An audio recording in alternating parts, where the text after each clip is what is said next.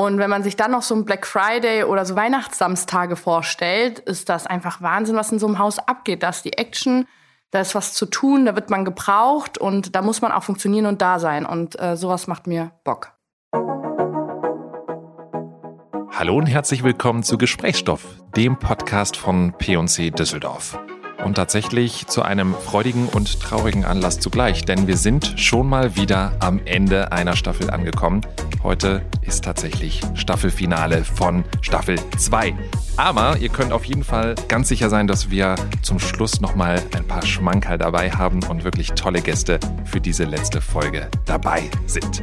Aber wir gucken nochmal zusammen auf die letzte Folge. Da hatten wir nämlich Mestin Kurt bei uns zu Gast und er hat uns hinter die Kulissen des Baubereichs bei P&C genommen und uns ein bisschen erzählt, wie die ganzen Verkaufshäuser, die wir alle kennen, eigentlich bei uns entstehen. Also an alle von euch, die diese Folge noch nicht gehört haben, reinhören lohnt sich.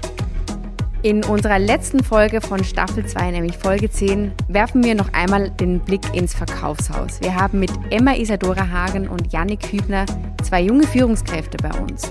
Die beiden geben uns einen Überblick über ihren Werdegang bei Peken Kloppenburg Düsseldorf, wie ihr Alltag als General Sales Manager im Verkaufshaus aussieht und wie sie mit der Verantwortung als junge Führungskraft umgehen.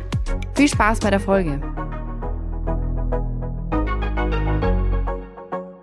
Lustigerweise ist es mir heute aufgefallen, wir haben diese Staffel mit einem Duo gestartet und wir beenden es auch mit einem wunderbaren Duo und haben mit euch beiden ganz tolle Gäste hier jetzt nochmal zum Staffelfinale auch dabei. Emma, Yannick, schön, dass ihr da seid.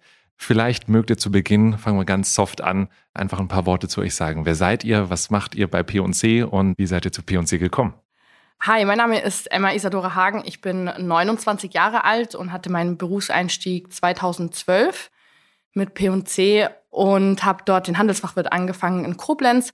Ich durfte diverse Abteilungsleiterstellen besetzen, den Management Development Kurs belegen, in dem es darum geht, Führungskräfte auf Führungskompetenzen nochmal zu stärken und durfte auch das Studium mit P&C machen und bin jetzt seit nunmehr ein bisschen was über einem Jahr seit September 2020 GSM. Ich komme eigentlich aus dem Allgäu, bin dort geboren und aufgewachsen und habe mir irgendwann einfach überlegt, mal loszuziehen in die Berufswelt, um zu schauen, was möchte ich eigentlich mal machen und was äh, kann ich eigentlich gut und bin dann glücklicherweise direkt bei P&C gelandet. Gut, kommen wir später ja auch noch mal ein bisschen näher drauf zu sprechen, eure Rolle als Führungskraft. Aber vorher, Yannick, vielleicht magst du dich auch noch mal ganz kurz vorstellen. Ja, vielen Dank. Mein Name ist Janik Hübner, ich bin 28 Jahre alt, bin seit 2009, also mit 16 bei Pek und Kloppenburg gestartet. Bin also wirklich ein ganz klassisches P&C-Kind und in Düsseldorf ähm, begann die Ausbildungszeit. War also drei Jahre in der Ausbildung. Danach ging es dann als Substitut weiter im Haus, habe ich mich quasi weiterentwickeln können. Und nach vier Jahren Düsseldorf war es dann bereit, das erste Mal meine Koffer zu packen. Da bin ich das erste Mal umgezogen. Da ging es dann ins schöne Westmünsterland nach Bocholt. Da war ich dann auch relativ lange, tatsächlich drei Jahre. Das die Zeit, die tat mir auch wirklich gut. Hab im Haus verschiedene Bereiche kennengelernt und verschiedene Geschäftsleiter auch. Das hat mir besonders viel Spaß gemacht. Dann witzigerweise irgendwann hat sich der damalige Geschäftsleiter bei mir gemeldet und hat gefragt, hör mal Janik, bist du erwachsen geworden, bist du gereift? Und ähm, ich habe gedacht, er nimmt mich irgendwie hops und habe total gelacht und habe mich dann zum Bewerbungsgespräch vor Ort nach Düsseldorf dann eingeladen. Ich bin Düsseldorfer durch und durch. Also für mich war das immer so das Nonplusultra, dann irgendwann als Abteilungsleiter nach Düsseldorf zurückzukommen. Und das hat dann auch geklappt und war dann sogar witzigerweise in der Abteilung Abteilungsleiter, wo ich meine Ausbildung gestartet habe. Das war auch eine kleine Challenge für mich persönlich, weil ich natürlich von der ersten Sekunde auch den Mitarbeitern zeigen wollte, hey, ich bin jetzt wirklich der Abteilungsleiter und nicht mehr der junge Yannick mit jungen, zarten 16, 17, 18 Jahren, sondern habe mich halt in der Bocholter Zeit auch weiterentwickelt. Und das ist mir, glaube ich, auch ganz gut gelungen. Bin dann äh, drei Jahre mehr oder weniger zwischen den Eingangstoren im Düsseldorfer Haus geblieben und habe mich da auch weiterentwickelt. Und dann habe ich äh, damals den Career Day gemacht. Das ist so eine Art Assessment Center. Danach folgte dann das Audit und konnte mich dann für den GSM qualifizieren. Hatte dann in Mönchengladbach meine relativ kurze Einarbeit, aber meine Kollegin in Mönchengladbach hat das ganz goldig gemacht. Dann ging es relativ schnell, dann hieß es, okay, Herr Hübner, es geht los nach Solingen. So. Und dann ähm, bin ich äh, fast zwei Jahre in Solingen gewesen und hatte da dann die Aufgabe, am Ende auch bis zum 31.12. letzten Jahres das Haus zu schließen. Bin jetzt seit Januar diesen Jahres für das Haus Louis im schönen Saarland verantwortlich. Unglaublich. Wie alt warst du nochmal? 28. Ja, warte. Bei den ganzen Stationen, also das haben manche mit, mit ihren 40, 50 Jahren, also eine, eine Vita, eine Berufsgeschichte. Und das bringt mich auch zu einem ganz entscheidenden Punkt, weil wenn man jetzt auch mal so in unsere Generation guckt, gibt es ja viele, die gerade zu Beginn ihres Berufslebens viele verschiedene Stationen möglichst versuchen, in unterschiedlichsten Unternehmen reinzukriegen, sagen, ich möchte wahnsinnig viel mitnehmen, unterschiedliche Unternehmensformen vielleicht auch kennenlernen. Was war für euch beide bis heute eigentlich so der Grund zu sagen, nee, ich habe bei P&C angefangen, bin immer noch bei P&C und für mich geht diese Reise kontinuierlich weiter? Also für mich war als 16-Jähriger ganz klar, als ich als kleiner Azubi in das Haus gegangen bin, dass ich irgendwann auch mal Geschäftsleiter werden möchte von so einem großen Haus. Mit so vielen verschiedenen Mitarbeitern, mit, mit so vielen Kunden und mit so vielen Einkaufsthemen mal einfach in Berührung zu kommen. Und das hat mich wirklich ganz ernst gemeint von der ersten Sekunde an gecatcht und hatte quasi immer so das Ziel vor Augen, irgendwann Geschäftsleiter zu werden. Und das war auch immer so mein innerer Antrieb, mich immer äh, weiter zu motivieren, zu optimieren. Und für mich kommt aktuell auch nichts anderes in Frage. Cool. Ich bin Verkäufer durch und durch. Immer bei dir? Mich haben immer die Herausforderungen bei P&C, die einen immer wieder irgendwie gestellt werden und die Weiterbildungsmöglichkeiten haben mich immer wieder gecatcht. Und das Spannende ist ja auch wirklich, dass du auch als Kaufmann im Einzelhandel die Möglichkeit hast, halt Karriere zu machen. Und das in jungen Jahren mit immer mehr Verantwortung und das ist auch gut so und motivierend, auch für all die, die jetzt gerade die Ausbildung machen oder äh, mit dem Unternehmen liebäugeln, da ist kein Studium Grundvoraussetzung. Und wie ist es so in so jungen Jahren, also mit Ende 20 schon so viel Verantwortung zu tragen? Wie geht ihr damit um? Nicht immer leicht, also absolut nicht leicht, aber man kommt da natürlich auch relativ schnell rein durch verschiedene Seminarangebote, die auf dich dann persönlich zugeschnitten sind durch viele verschiedene Führungskräfte, die du jetzt in den letzten oder ich jetzt in den letzten Jahren erlebt habe, wo ich mir natürlich von allen so das Beste abschauen konnte. Selbst heute ist es natürlich auch in bestimmten Situationen eine ganz große Herausforderung, da die strategisch beste Entscheidung zu treffen oder auch immer das Richtige zu sagen. Also bis heute mache ich auch viele Fehler. Das gehört dazu.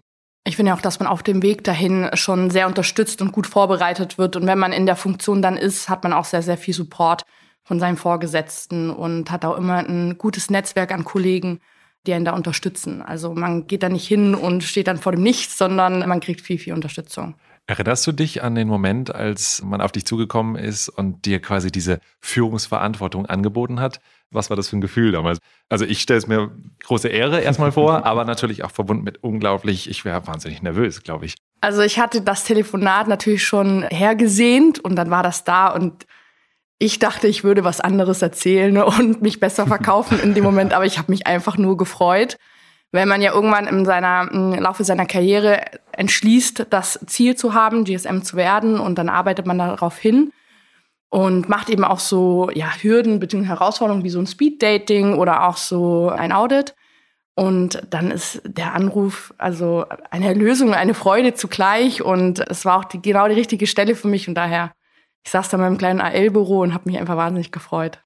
Das klingt bei euch beiden ja so. Also, Janik, du hast gesagt, du bist mit 16 zu P&C gekommen, hattest gesagt, irgendwann will ich so ein Ding hier leiten. Bei dir ist diese Führungsambition ja auch relativ früh gekommen. Was hat euch da beide so gereizt? Was verbindet ihr mit dieser Führungsverantwortung, die ihr jetzt auch habt?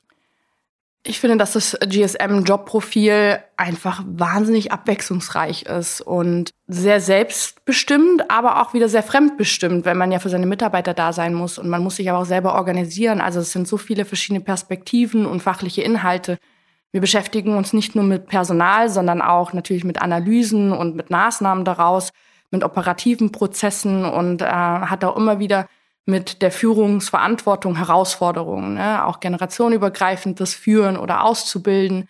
Das sind so viele Punkte, die da zusammentreffen, die einfach jeden Tag auch spannend machen. Und das ist für mich persönlich ganz wichtig, morgens aufzustehen und sagen, hey, ich habe Bock, ich weiß, was mich heute erwartet, was ich alles tun muss und mit welchen Leuten ich zusammenarbeite. Und wenn ich daran Freude habe, dann finde ich das sehr schön. Ja, sehe ich mindestens genauso. Ich mache den Job so unfassbar gerne, weil du mit so vielen verschiedenen Mitarbeitern zu tun hast und so viele Mitarbeiter machen Verschiedenes. Es gibt ja Fachbereiche in einem Verkaufshaus, du hast Führungskräfte im Haus, du hast vielleicht auch zum Teil Azubis je nach Hausgröße und alle Mitarbeiter da dementsprechend äh, mit zu unterstützen und zu begleiten, macht den Job so spaßig. GSM ist ja Kurzversion für General Sales Manager ja. und der General Sales Manager, das ist ja eigentlich eine sehr P&C Düsseldorf spezifische Position. Die internen kennen den Begriff natürlich sehr gut, aber erklär doch vielleicht nochmal unseren externen Zuhörern, was genau macht der General Sales Manager? Wie bereits erwähnt, das sind sehr, sehr viele Aufgaben. Ich hoffe, ich verpasse jetzt keine. Also vor allem, glaube ich, ist der ganz, ganz große Part People Management. Da führt eigentlich alles rein. Mitarbeitermotivation, Mitarbeiterbesetzung, Mitarbeiterentwicklung, Mitarbeitereinstellung, Leistungsbeurteilungsgespräche, Feedbackgespräche. Also sogar der tägliche Austausch ist ein ganz wichtiger Punkt. Wir haben ein ganz wichtiges Schnittstellenmanagement, weil wir mit verschiedenen Fachbereichen auch zusammenarbeiten. Wir haben viele operative Prozesse, einfach um den Arbeitsalltag zu erhalten. Das ist so was Einfaches wie Auslösen von Sonderzahlungen bis zu Sekretariatsthemen und Ausbildung natürlich. Also ich finde halt, jeder Mitarbeiter soll ein gutes Gefühl haben, wenn er zu mir in mein beziehungsweise in unser Haus kommt das versuche ich natürlich ganz klar so zu vermitteln, erst recht jetzt in der sensiblen Corona-Zeit. Klar bist du natürlich sehr umsatzgetrieben und willst dich ständig verbessern und willst nicht nur besser als das letzte Jahr oder vorletzte Jahr sein, sondern möchtest noch besser als deine Kollegen sein im Saarland oder wenn möglich noch woanders. Aber wie Emma auch richtig gesagt hat, du hast halt mit wirklich so vielen Bereichen Kontakt. Jetzt nenne ich einmal die Führung zum Beispiel in meinem Haus äh, Salui, da ist natürlich eine gewisse ähm, Kommunikation und Transparenz wichtig, dass die Ziele klar formuliert sind, dass wir alle auch dasselbe Ziel verfolgen. Dann denke ich halt wirklich weiter an die Mitarbeiter. Unser Daily Business ist natürlich, es zu schaffen, dass die Flächen attraktiv sind, dass der Kunde wirklich Bock auf dieses Erlebnis hat, nicht bequem online einzukaufen, sondern Lust hat, sich auf unserer Fläche begeistern zu lassen und das natürlich mit gutem, fachkompetenten Personal zu untermauern das zu steuern und zu lenken, macht mir sehr viel Spaß und das ist natürlich auch ein anspruchsvolles Profil. Klingt sehr spannend, klingt aber auch nach einem vollbepackten Tag. Erzählt uns doch einmal, wie kann ich mir einen Arbeitsalltag auch vorstellen? Wie sieht ein Arbeitstag bei euch aus? Jeder Tag anders. Absolut. Das ist vielleicht das Wichtigste. Also ja, jeder Tag ist anders, aber so eine gewisse Grundstruktur, die musst du halt haben, weil du mit so vielen Menschen und Bereichen zusammenarbeitest. Ich versuche mal so einen Grundriss darzulegen. Ich starte in der Regel so gegen Viertel vor neun, um ja, mich einmal selber zu sammeln und gucke mir an, okay, welche Mitarbeiter kommen heute, welche Themen beschäftigen uns jetzt wirklich die Woche, wie ist die Umsatzsituation. Also ich arbeite morgens, besonders morgens auch viel mit, mit den Kennzahlen, mit den KPIs. Spätestens um äh, kurz nach zehn äh, bin ich natürlich bei äh, meinen Leuten auf der Fläche und heiße alle herzlich willkommen und grüße alle und dann wird auch in der Regel ein bisschen gesprochen, wie geht es einem und welche To-Dos stehen heute auf der Agenda. Dann ist es auch so, dass ich nach dem Hausrundgang immer mit den Fachbereichen im Haus spreche. Also wir haben ja die Dekoration bei uns im Verkaufshaus, die Modeservice. Dann haben wir natürlich auch bei uns in Salui einen sehr starken Betriebsratsvorsitzenden, mit dem ich auch sehr eng im Austausch bin und nicht zu vergessen natürlich unsere Hauptkasse, wo wir auch immer über viele stückzahlrelevanten Themen sprechen. Und dann versuche ich natürlich jetzt aktuell in der Zeit immer nah bei den Leuten zu sein, mit zu unterstützen, mit auch umzubauen, mit zu verkaufen, Vorbild zu sein, vielleicht für unsere jungen Abteilungsleiter, um da halt auch die Leute nicht hängen zu lassen, sondern ganz im Gegenteil mit zu motivieren. Ja, ich starte auch so ähnlich in den Tag. Also bei mir geht es auch schon früh los. Ich, mir ist auch wichtig, vor meinem Team da zu sein, um mich einfach ein bisschen vorzubereiten. Ich starte auch um 10 Uhr mit auf die Fläche und dann machen wir einen Hausrundgang und damit ist gemeint, dass man eigentlich mit jedem Abteilungsleiter einmal seine Fläche bespricht, weil jeder auch verschiedene Anliegen hat. Das kann persönlich sein, aber auch einfach fachlicher Herkunft oder personeller Herkunft und das nimmt tatsächlich doch recht viel Zeit in Anspruch. Danach im Anschluss setze ich mich einmal hin und schaue mir auch nochmal die Kennzahlen an. Die sind saisonell bedingt ja auch immer sehr unterschiedlich, was gerade im Fokus steht. Dann habe ich wochenbedingt, je nach Wochentag, auch Schurfix mit den Schnittstellenbereichen, eben wie zum Beispiel die Modeservice oder auch dem technischen Dienst oder der Hauptkasse oder Betriebsratsthemen. Das baut sich so ähnlich auf wie bei Yannick. Der restliche Tag ist dann eigentlich, was auf einen zukommt und da ist immer was dabei. Und deswegen meine ich, manchmal kommt auch was dazwischen. Dann gibt es zum Beispiel auch Mitarbeiterthemen, die man einfach vorschieben muss vor einen Jurfix. Und Jurfix ist eben die Gespräche mit den Schnittstellen. So kann der Tag schon auf jeden Fall variieren. Also wichtig bei uns ist auch die Kommunikation mit unserem Partner, den Einkäufern. weil einen kleinen Handlungsspielraum, den haben wir. Klar, versuchen wir natürlich möglichst in allen Standorten oder in allen Pek- und Kloppenburg-Häusern mehr oder weniger dieselben Artikel anzubieten, dass wir da dementsprechend äh, Feedback geben und äh, eng mit dem Einkauf zusammenarbeiten und Sorge tragen, dass wir wirklich die richtigen Marken, die richtigen Segmente bei uns im Verkauf positioniert haben. Das heißt, es äh, spielt sich natürlich auch sehr, sehr viel auf der Verkaufsfläche ab, dort, wo die Ware liegt, dort, wo auch der Kunde ist. Jetzt habt ihr ja auch in eurer Ausbildung ganz, ganz viele Stationen schon mitgemacht und mitgenommen und es war aber immer zentral der Verkauf bei euch. Was genau fasziniert euch so am Verkauf?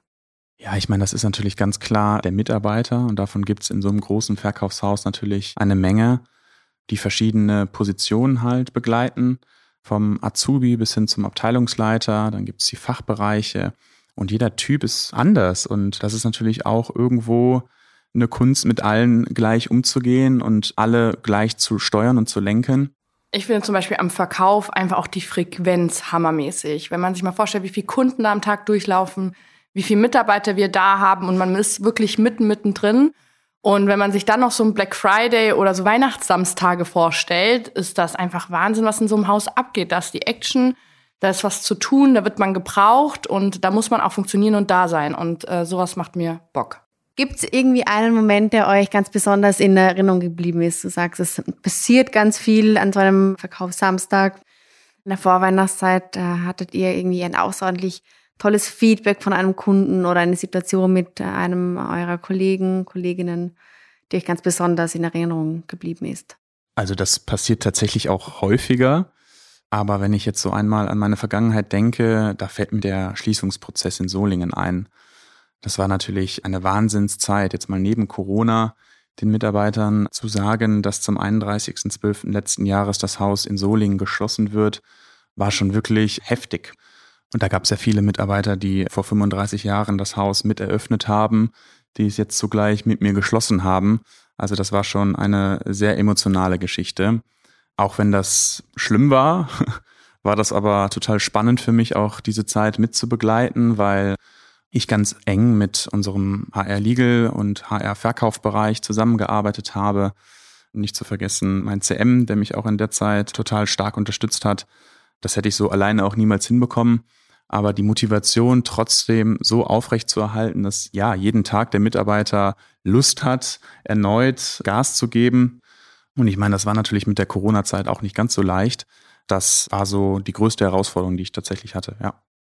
Wenn ihr, die uns jetzt gerade zuhören, inzwischen schon vielleicht ein bisschen auf den Geschmack gekommen seid, auch eine ähnliche Karriere einzuschlagen oder überhaupt bei uns in den Verkaufshäusern mitwirken zu wollen, dann äh, schaut doch auf jeden Fall mal bei uns auf der Karriereseite unter karriere.pick-kloppenburg.de oder für Österreich.at vorbei. Wir machen mal so einen kleinen fachlichen Break und ich würde sagen, es ist Zeit für ein kleines Spiel. Und wir würden euch gerne einladen, mit uns den Wordrap zu spielen. Vielleicht kennt ihr ihn schon aus äh, vorherigen Folgen. Ich erkläre es einfach nochmal ganz kurz. Ich gebe euch im Folgenden ein paar Sätze vor und bitte euch dann abwechselnd diese ganz intuitiv, ganz spontan zu vervollständigen. Okay, are you ready? Ja. Yes. Gut. Emma, fangen wir mit dir mal an. Und zwar mit dem Satz, ich bin von Natur aus. Laut. Nein! das dürfen wir auf gar keinen Fall reinschreiben. So Oder gut. vielleicht ist es die Wahrheit, ja. Ist es die Wahrheit, ja? Natürlich. Es ist intuitiv rausgekommen auf jeden Ich wollte Fall. gerade sagen. ja, ich bin halt einfach groß und präsent und das gibt's, glaube ich, wieder. Ja, großartig. Also würden wir deine Mitarbeitenden fragen, würden sie es wahrscheinlich unterstützen? Ja, Die unterschreiben das sofort. Sympathisch. Schwenk zu dir, Yannick. Was bist du von Natur aus? Ganz bodenständig und offen für was Neues. So langweilig. Naja, offen für was Neues. Möchte, möchte ich jetzt nicht sagen, dass es unbedingt langweilig ist. Nächste Frage oder nächster Satz. Neue Energie tanken kann ich. Beim Essen. Ich habe eine große Vorliebe für allgäurische Speisen. Oh, da schließe ich mich an. Eine Lieblingsspeise, gibt es sowas? Kässpätzle. Wenn meine Mutter den Podcast hört, die lacht. Das heißt, Weihnachten, falls du bei deiner Family bist, muss deine Mutter das kochen? Oder ist es so ein Standard, wo. Jetzt muss ich es kochen. Ich habe es jetzt in die Welt hinausgerufen. Okay, Aufruf an die Mama. ja. Janik. Tatsächlich, wenn ich im äh, Fußballstadion stehe. Ich bin leidenschaftlicher Fortuna Düsseldorf-Anhänger. Auch wenn es jetzt aktuell nicht ganz so erfolgreich läuft, kann ich da mit Freunden, vielleicht auch mit meinem Papa oder mit meiner Freundin auch tatsächlich schon mal vorgekommen, dass wir zusammen im Stadion waren, ja, eine Menge Energie tanken und abschalten vor allem. Das ist halt sehr wichtig. Bürotür offen oder zu? Offen, unbedingt. Genauso, offen, ja. Sehr schön. Wenn ich mein Berufsleben noch einmal starten könnte, würde ich alles genauso machen. Würde ich auch sagen, ja. Ich möchte in diesem Podcast fast sagen, es ist der Klassiker der Antwort. Aber es ist schön zu hören, gerade bei P&C, ja. dass ihr einfach happy seid mit der Entscheidung, die ihr damals getroffen habt. Klasse. Berufsanfängern würde ich raten. Vollgas geben.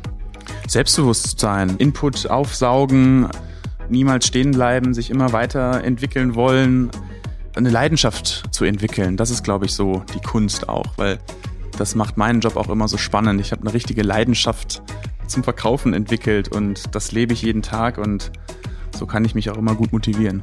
Da muss ich dir recht geben. Leidenschaft finde ich auch wahnsinnig wichtig. In zehn Jahren sehe ich mich.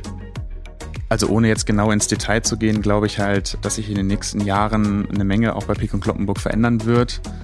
Ich weiß es nicht. Ähm, ich bin gerne hier und kann mir durchaus vorstellen, wenn alles so gut weiterläuft, dass ich in zehn Jahren auch bei Pek und Kloppenburg weiterarbeiten werde, egal in welcher Funktion. Aber wichtig ist natürlich für uns, dass wir jetzt die Corona-Pandemie hinter uns lassen, hoffentlich bald und dann auch wieder unsere richtige Arbeit machen können. Ich sehe mich in so oder so ähnlichem Jobprofil wie jetzt, natürlich in zehn Jahren dann höher skaliert, aber nicht irgendwo anders. Gefällt uns. so, ihr befasst euch tagtäglich mit Mode gucken wir also in den letzten beiden Sätzen tatsächlich mal so auf euren Stil. Erste Frage nämlich, wenn wir bei euch in den Kleiderschrank schauen, finden wir da immer neue Trends oder eher Alltime-Klassiker? Immer neue Trends. Also beruflich trage ich tatsächlich sehr, sehr gerne Anzüge und Sakko-Kombinationen mit einer coolen Krawatte und einem sexy Einstecktuch. Ich mag das auch gerne, Lederschuhe zu tragen, ob es jetzt Loafer sind oder Double Monks. Ja, sowas sieht man schon viel in meinem Kleiderschrank. Kommen wir auf euren Fashion-Fauxpas zu sprechen. Gab es den und wenn ja, was würdet ihr sagen, war euer größter Fashion-Fauxpas? Ich weiß es tatsächlich. Schieß los. Darf ich? raus. Als ich bei P&C angefangen habe in Düsseldorf, war für mich nicht ganz einleuchtend, warum alle Männer so kurze Tuchhosen getragen haben. Und äh, das wollte ich dann auch ganz eifrig nachmachen. Und in der Sommerzeit wurde dann für mich scheinbar keine Socke getragen. Und ich habe dann so Sneakersocken auf den Lederschuh angezogen. Und das fand mein Abteilungsleiter damals nicht ganz so witzig. Und jetzt, wenn ich im Nachhinein drüber nachdenke, finde ich es auch nicht mehr witzig. Also ich würde nie wieder auf einen äh, Lederschuh Sneakersocken anziehen. Mein größtes Fashion-Fauxpas war ein trägerloses Maxi-Kleid mit einem sehr lauten und auffälligen Muster. Und es ist deshalb ein Fashion-Fauxpas, weil ich damit hier in Düsseldorf auf der Rolltreppe bei P&C stand und mir das Kleid in die Rolltreppe gesaugt hat. Oh nein. Was ist dann passiert? Das Kleid war trägerlos. Also, GSM in Düsseldorf kam damals und hat den Ausknopf gedrückt. Also. Der Retter in der Not. Oh Gott. Oh Gott. Oh wow. Ihr merkt, wir fördern hier so manche Wahrheit zutage. Ja. Schön. Ich hoffe, eure Mitarbeitenden sehen euch jetzt nicht mit ganz anderen Augen, aber. Die Geschichte mit dem Kleid kennen tatsächlich recht viele. Ja, wunderbar. Gut, denn ich möchte noch mal ein bisschen auf das Thema Führung und eure Führungsrolle zu sprechen kommen. Es fielen nämlich jetzt gerade schon ein paar Begriffe, die ihr intuitiv auch mit Führung in Verbindung gebracht habt. Das Thema Leidenschaft, das Thema Transparenz. Würdet ihr sagen, es gibt sowas wie eine unerlässliche Kernkompetenz, die ihr für eine Führungsrolle als wichtig erachtet oder die ihr auch selbst unglaublich lebt oder und erstmal dazu lernen musstet? Ich würde sagen, was bei mir zutrifft und was ich auch sehr wichtig äh, finde, ist, dass ich sehr wandelbar bin und mich als sehr tolerant einschätze. Und man gewinnt tatsächlich an Toleranz auch mehr und mehr mit den Ereignissen oder mit deinem täglichen Doing auch dazu. Also als Abteilungsleiter wollte ich alle Aufgaben immer am liebsten selber abarbeiten, weil nur ich kann das ja so gut mhm. und äh, bloß nicht die anderen Mitarbeiter. So ist es natürlich nicht. Das war eine ganz wichtige Eigenschaft, dass ich schon relativ schnell gelernt und gemerkt habe, dass ich delegieren muss. Dafür habe ich ja auch meine Ansprechpartner mit auf der Fläche, meine Abteilungsleiter-Kollegen oder die Abteilungsleiter aus den Fachbereichen. Also Delegation ist unfassbar wichtig und ohne kannst du nicht erfolgreich sein. Was würdet ihr sagen, welche Rolle haben Vorbilder bei euch gespielt? Weil Führung ist ja nun wirklich auch etwas, was man lernen muss, sicherlich durch viele Erfolge und Misserfolge auf der einen Seite, aber auf der anderen Seite denke ich immer in der Theorie jetzt, dass Vorbilder auch eine ganz große Rolle spielen, an denen man sich so ein bisschen orientieren kann. Wie, wie seht ihr das? Absolut. Bei mir haben Vorbilder eine ganz große Rolle gespielt, weil man sich auch einfach in Phasen des Lebens kommt, in denen man Orientierung braucht und dann muss man auch jemanden haben, der zu einem passt, wo man sich danach orientieren möchte. Und oft sind es dann auch die, die mich in meiner Laufbahn dann auch gestärkt und vorangebracht haben, für was ich heute sehr dankbar bin. Ja, sehe ich genauso. Ich habe es ja eben auch gesagt, dass ich ja viele Geschäftsleiter jetzt in meinen zwölf Jahren schon miterleben konnte. Und jeder Geschäftsleiter ist einfach anders gewesen von seinem Führungsverhalten, von der Art und Weise, mit so vielen Menschen auch umzugehen. Das hat mir auch ganz viel Orientierung gegeben und da habe ich mir auch eine Menge, also natürlich nur die besten Sachen abgeschaut. Klar. Wenn wir die Vorbilder jetzt mal nehmen, was hat die ausgezeichnet? Also was machte gute Führung bei den Personen für euch aus? Wenn ich jetzt zum Beispiel meinen Country Manager gerade nehme, habe ich immer das Gefühl, dass er sehr nahbar ist und dass ich ihn auch alles fragen kann. Und das finde ich eigentlich am wichtigsten, dass man da nicht das Gefühl hat, dass man da mit einer blöden Frage kommt und eben auch sich mal einfach einen Rat einholen kann. Und äh, das finde ich auf persönlicher Ebene sehr wichtig. Was ich immer sehr verblüffend fand, ist, dass trotz stressiger Zeit bestimmte Typen da einfach die Ruhe behalten. Das mag vielleicht auch an der Erfahrung liegen ja, immer die richtige Entscheidung vorzugeben und auch Ruhe in eine turbulente Zeit reinzubringen. Wahrscheinlich auch besonders wichtig jetzt in der Corona-Zeit. Du hast gerade deinen Country Manager als Vorbild genannt. Wir hier P&C intern wissen natürlich, was ein Country Manager ist, aber ich glaube, nicht allen da draußen, die uns gerade zuhören, ist das ein Begriff. Vielleicht kannst du das ganz kurz nochmal erklären. Was macht ein Country Manager bei P&C? Was ist das? Ein CM, ein Country Manager, ist quasi ein Verkaufsleiter, der verschiedene Regionen oder auch Länder zuständig ist und dort Häuser betreut und somit auch die General Sales Manager, die für die Häuser zuständig sind. Da hatten wir ja auch schon eine sehr, sehr spannende Podcast-Folge mit der Sandra Swiderski, die ja. die Country Managerin für Österreich und Kroatien ist. Das heißt, äh, vielleicht kann man sich doch da nochmal nachhören, wie dann die Zusammenarbeit von der anderen Seite ausschaut. Unbedingt. Das ist eine gute Folge, habe ich gehört. Stichwort Persönlichkeiten. Äh, ihr habt ja auch ganz viele unterschiedliche Persönlichkeiten dann in euren Teams, also in so einem Haus sind ja ganz, ganz viele Kolleginnen und Kollegen. Wie geht ihr ja mit den unterschiedlichen Persönlichkeiten um? Ist es eine Herausforderung für euch? Es sind ja nicht nur unterschiedliche Persönlichkeiten, sondern auch unterschiedliche Lebenswege, die die gegangen sind oder auch unterschiedliche Altersstrukturen tatsächlich. Während meiner Abteilungsleiterzeit fand ich das schon auch herausfordernd. Deswegen war die Zeit auch so wichtig für mich, weil ich da wirklich mit jeder Abteilung, mit jedem wechselnden Team einfach wahnsinnig auch gewachsen bin an Erfahrung.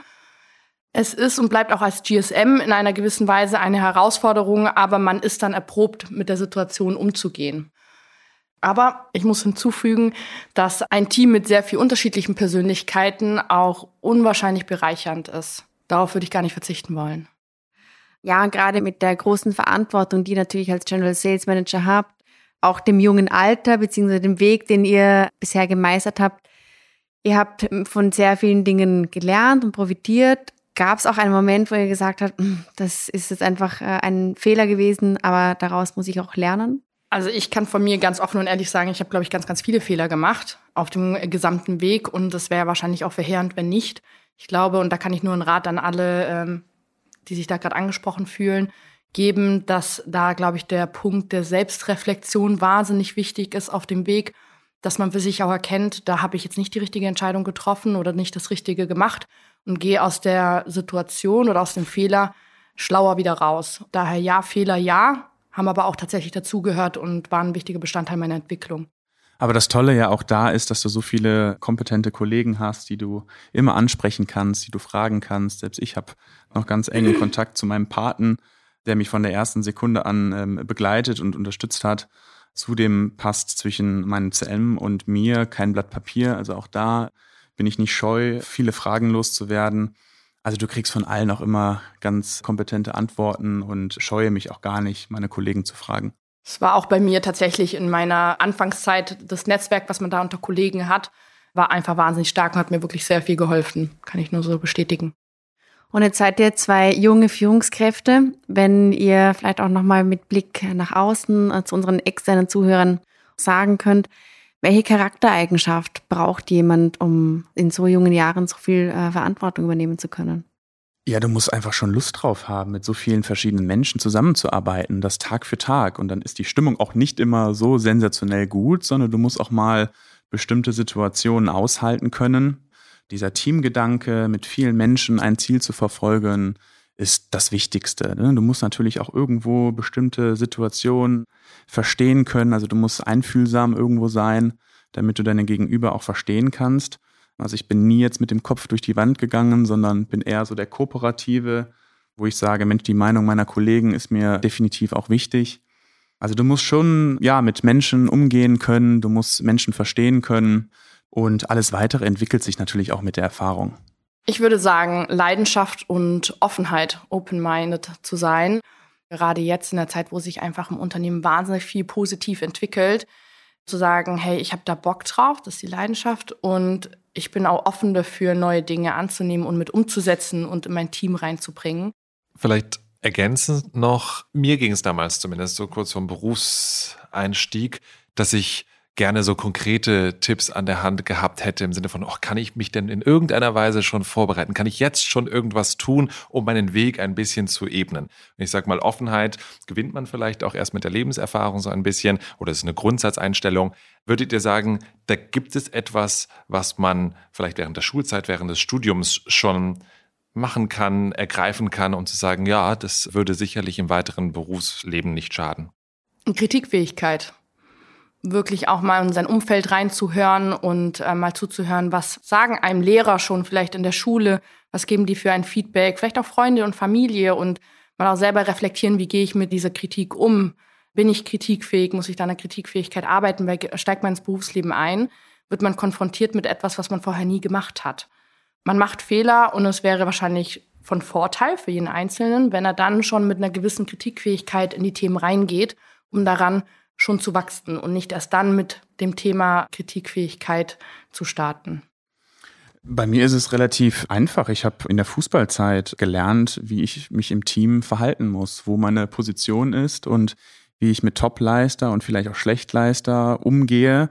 Ja, dass ich natürlich den Kandidaten, die immer auf der Reservebank sitzen, Hilfestellung gebe, dass es in die Startelf packen aber genauso auch mit dem Kapitän umzugehen, mit denen, die sich nicht benommen haben in der Fußballmannschaft, da auch ganz klar zu sagen, Hammer, äh, so und so geht's nicht. Und unfassbar viel habe ich in der Fußballzeit mit aufgenommen, was so verschiedene Charaktere betrifft, wie ich damit umgehen soll und kann. Das war wirklich schon so das Fundament. Dann danke ich euch oder danken wir euch. Danke für den Austausch. danke. Super spannend. Ja. Vielen Dank, es war sehr schön. Ja, an euch draußen bleibt uns nur zu sagen, vielen Dank fürs Zuhören, für eure Treue, dass ihr uns durch diese verschiedenen Geschichten mit begleitet habt. Jetzt erstmal würde ich sagen, macht euch eine ganz tolle Weihnachtszeit. Genau, wir verabschieden uns in dem Sinne in eine kurze Podcast-Pause und in eine besinnliche Weihnachtszeit. Wir wünschen euch frohe, frohe Weihnachten und freuen uns natürlich, wenn ihr im neuen Jahr dann wieder mit dabei seid, mit an Bord seid, wenn wir mit Staffel 3 starten. Wir sind zwar nicht bei Wünsch dir was, aber vielleicht hast du noch ein Thema, das du dir für Staffel 3 unbedingt gewünscht hättest oder was du gerne hören würdest. In dem Fall nutzt die Möglichkeit, schreib uns an podcast.pekingskloppenburg.de. Schreib uns über unsere Social Media Kanäle. Wir freuen uns über jeden Vorschlag, über jedes Thema. Und wenn eure Kalender auch so voll sind wie unsere, dann gibt es eine ganz einfache Möglichkeit, wie ihr den Start von Staffel 3 definitiv nicht verpasst, nämlich einfach abonnieren. Also, wer es noch nicht gemacht hat, jetzt unbedingt unserem Kanal folgen. Auf jeden Fall schon mal im Kalender vormerken, es geht weiter. Bis dahin, Merry Christmas. Frohe Weihnachten.